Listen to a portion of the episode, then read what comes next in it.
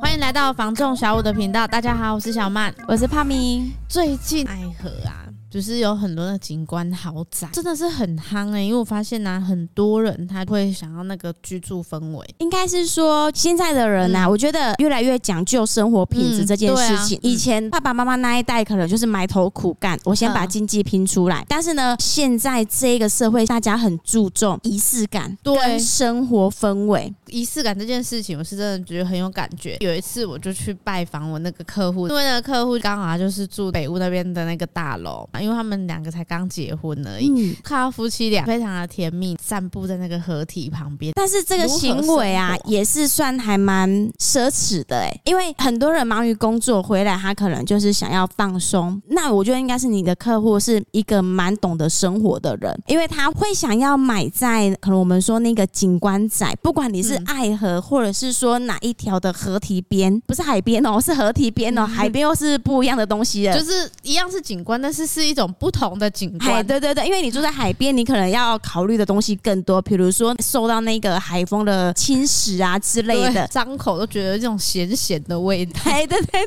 煮饭你可能在户外炒，不用再加盐了，因为那个海风来自动就帮你加料了。对啊，我们现在是说，呃，可能河岸两侧的，嗯、对，或者是说湖边两侧的，就像刚才我们讲的、啊，现在的人很注重生活的品质，嗯、大家都向往可以远离尘嚣，又能享受都市的便利性，所以现在反而他不想要住在人口密集度太高的地方，塞车你都塞不完。而且房屋啊建设密集度太高的话，让人家会有一个压迫感。对，因为你像我们家来说好了，我算是住在一个就是很密集住宅圈里面的，但是呢，我们刚好对面又是透天，可是我们家就四栋大楼，就是两栋两栋这样一个正方形，里面中庭的啊那个采光真的很暗，客厅完全是没有采光的。如果你今天是选在高楼层，那还好。因为呢，阳光随着时间的变化，可能还会多多少少照进。对，可是你低楼层的基本上是没有办法的。所以呢，密集度太近的话呢，其实你长期住下来，第一，你可能就会觉得潮湿，是没有统计过啦。但是我觉得长期你居住这样子的环境，一定会觉得很不舒服。所以你看到我们现在很多客户啊，他明明就有房了，然后又是在市区，但是呢，他们反而想要把市区的房子卖掉，进来我们人武，因为他们觉得说人武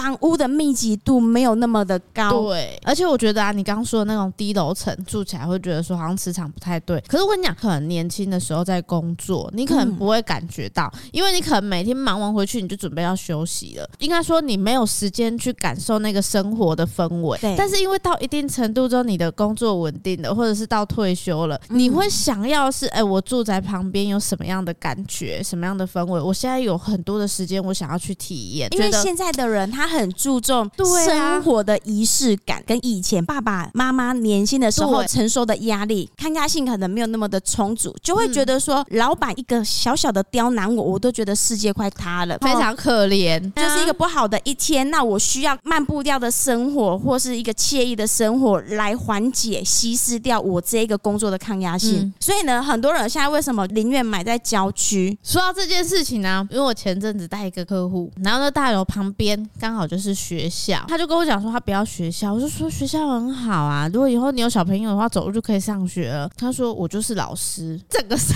课时间都在面对学生，面对整个学校。我家还在学校边，就是、我可能一个转头，我还看不到学校，整个就是很很不舒服了。对，然后还听到钟声，会觉得好像 被鬼缠住的那一种感觉，你知道吗？好像哪里卡流一样，喘、啊、不过气来。所以我觉得，哎、欸，有时候警官仔，你说真的有优势嘛？啊，其实好像也是真的看人呐、啊，当然是。看人、啊、对啊，你说买景观仔的优缺点，我觉得优点很多都是一种感受上、视觉上的一种享受，很多都是河岸边，嗯、然后或者是湖景啊，但是大部分都会是盖在那个河体、丝绒溪、曹公郡、爱河。美化一点的形容词就是在河体边，粗鲁一点的呢，就是也是要最高滨。然后你知道吗？很多人跟我反映的就是说呢，水沟会很臭。我觉得有时候发臭的时间点可能是一个时段性的，就是可能大家都在大家都在洗碗啊、煮菜那种时候吧。没有，我觉得是可能天气在异常的时候，哦、然后那个水沟又刚好没有去清理，就会很容易长细菌，对，就会滋生，然后引起一些发臭的一些味道，嗯、或者是有可能有些人一直在那边尿尿之类的。是说啊，他如果真的那么臭啊，为什么大家在那边钓鱼啊？他可能短时间内没有办法去海边，但是他又想要甩那个钓竿的那个感觉，或者是刚可能真的不是想要钓鱼，钓的不是鱼，钓的是一种惬意的氛围。对，就像呢，人家说的啊，哥抽的不是烟，是一种寂寞。对，所以其实有时候那种就是，哎、欸，景观好像就是只是给人家那种，就是真的带来一种感觉。我觉得去到那正面的啦，可能会胜过负面的。就如果说你今天是买什么河堤边，觉得有一个解决的方式就是呢，因为大楼也是有分高低楼层，对，所以呢，你尽量就是往中高楼层下去做挑选。当然，低楼层它也有它的好处，就是说呢，只要呢坐在客厅平视出去，它就可以看到绿意了。如果说你今天是选择高楼层的呢，你可能是需要走出阳台俯瞰，你才会有享受那一个绿意的氛围。这个还是有差的。我跟你讲。其实你在买这个景观宅的时候啊，跟你的口袋也是有关系的。你想要面对景观好，然后你想要买高楼层、中楼层，它就是会比较贵。因为像之前客户买那个大楼，他其实说四楼，它还是是最便宜。我觉得如果今天就是倾向说我自己住自住需求，买四楼也是可以捡到一些便宜。我这样子说好了啦，一个非常有质感的饭店式的景观宅，高楼层的一平呢，可能要价六十到一百万，但是你低楼层。呢，你可能哦三十五万就买得到了。好，那你买那个低楼层的，但是你走出去，你跟人家说我住某某宝，人家就哦那里很贵呢，而且还是会觉得走路有风。对啊，但是我觉得前提是你可以去看一下你的需求性，你先把你居住的问题解决了，我觉得风水是其次，多做一些善事，心存善念，这些胜过你住再好的风水，本身就是一个很好的磁场，很好的气场了。我相信你住哪里都不会是一个问题，因为很多。多事情就是人家说一句话叫“相由心生”吗？哎，对，你可能想说啊，我要找一个好的风水、好的磁场，但是问题是你自己要先从你的行为开始做起呀。不管买什么物件呐、啊，我们在带客户的时候，一定都会跟风水扯上关系。但是我觉得现阶段哦还好，现在的消费客群呢，对于风水这件事情没有那么的迷信，会看，但是呢会先依自己的需求为主。因为呢以前呢、啊，你像阿伟那个时代，那个时候房价真的很低，人我的透天一间可能就是三四百万，你就可以买到现在可能等值一千五六万的透天了。但是他说了，那时候客户呢非常的刁钻，对，没错，应该就是避到路冲啦，对兵攻啦，就是三宝嘛。有的是过了好几条街了，以前的房屋没有像现在那么密集嘛，以前很多空地，空旷啊。虽然你只要望远过去，因为就是可以看很远，哎，对，你可以看到很多细节的东西，然后就觉得说呢，哎，那个地主种了三棵木瓜树呢，好像是在给我插香拜拜，觉得这个房子不吉利，感觉里面住满了鬼之类的。客户很想要给我们引导到这样子的感觉，你知道吗？让我们。会觉得说，哎，这间房子好像有问题。那事实上也没有什么问题啊，因为人家屋主就是换屋啦，这跟风水哪有什么关系？我是因为我的需求，我才需要换房子。还有一种就是大楼，嗯、你知道吗？大楼你还要跟人家讲什么壁刀啊？每一个大楼都跟你在这边正切、横切、侧切，什么切都有。你只要买高楼层，你看出去呢，所有你看得到透天的水塔，人家说的水塔就是妖罐，那你不就都不能买？然后你就只能住地下室，因为什么？因为地下室你看不出去啊。但是地下室就是说暗无天日这件事情，那你到底是想要看到水塔有药罐，还是你要住在地下室，但是暗无天日？这要怎么选择？对啊，所以我就想，大楼现在可能也少了很多这种东西，所以我觉得很难去说。当然，这是每个人自由心证啊。嗯、你今天你口袋满满，你有很多选择性的话，当然你可以慢慢挑啊。如果说你今天是一个急迫性的，比如说你就是在租房子，你现在就是必须要有一间房子，那你当然要把这个虚幻玄学的东西摆在你的次位，最主要的，你要先解决你的现实面呐、啊，居住都有问题了，你还跟我谈什么风水？哎、欸，我们刚我们是在聊景观展嘛，欸、对，不对？好，没事。因为呢，讲到一些比较敏感的楼层的时候，就会想要就是再多说个几句。对对对对对。但是景观展这件事情也是，你可以买那边的景观氛围。那时候就是我们不是有接一个北屋那边的大楼，然后那时候不是两户吗？一户就是面正前方那个合体，后面就是面那个大天的景观都一样很好。只是看你想要看绿色的，还是想要看钢筋水泥。可是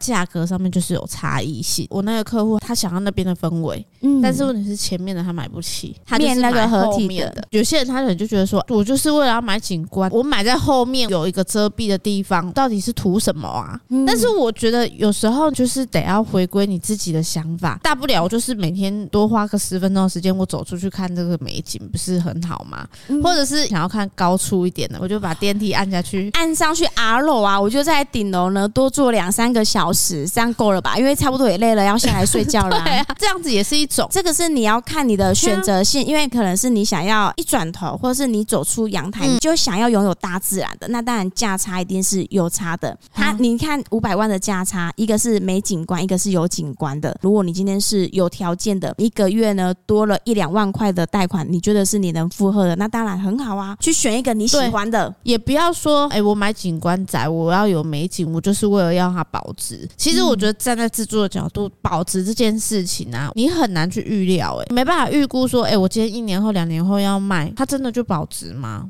嗯，因为连房市以后涨还是跌，我们都不确定呢。没有人是圣米亚森呐。我觉得自住的啊，你有这个想法，那个写的不啊。如果说你今天没有刚性需求的话呢，那我跟你说，你不要赌，把这个机会留给有需要的人就好了。我们不要去跟你争论说呢，未来到底是会涨还是会跌啊。如果你今天有需求，当然你更不用想那么多，你就是哦，符合我的能力，可以买到有景观的、更舒适的环境，你就买。多了这个环境氛围的加持，我可能去住上面。我也会更开心、更舒服一点。这个我觉得是一个蛮正面的想法。像我们人武来讲，其实很多地方现在氛围都很好。现在营造的最漂亮的其实就是北屋那边。当然，它后续还有几个从化、巴德北路那边整个街道的感觉也是不一样。然后都是公园、堤岸、绿地的那种感觉。然后两两边植栽树木啊，哇，那个氛围真的很惬意耶。对，傍晚的时候呢，是小朋友跟老人出来散步的时间点。但是呢，到了可能九点过后，你就会发现有很多的年轻人下班了，吃饱饭、洗完澡，来个慢跑运动。如果你今天是呢年轻族群的话，我跟你说，你只要晚上看到这种，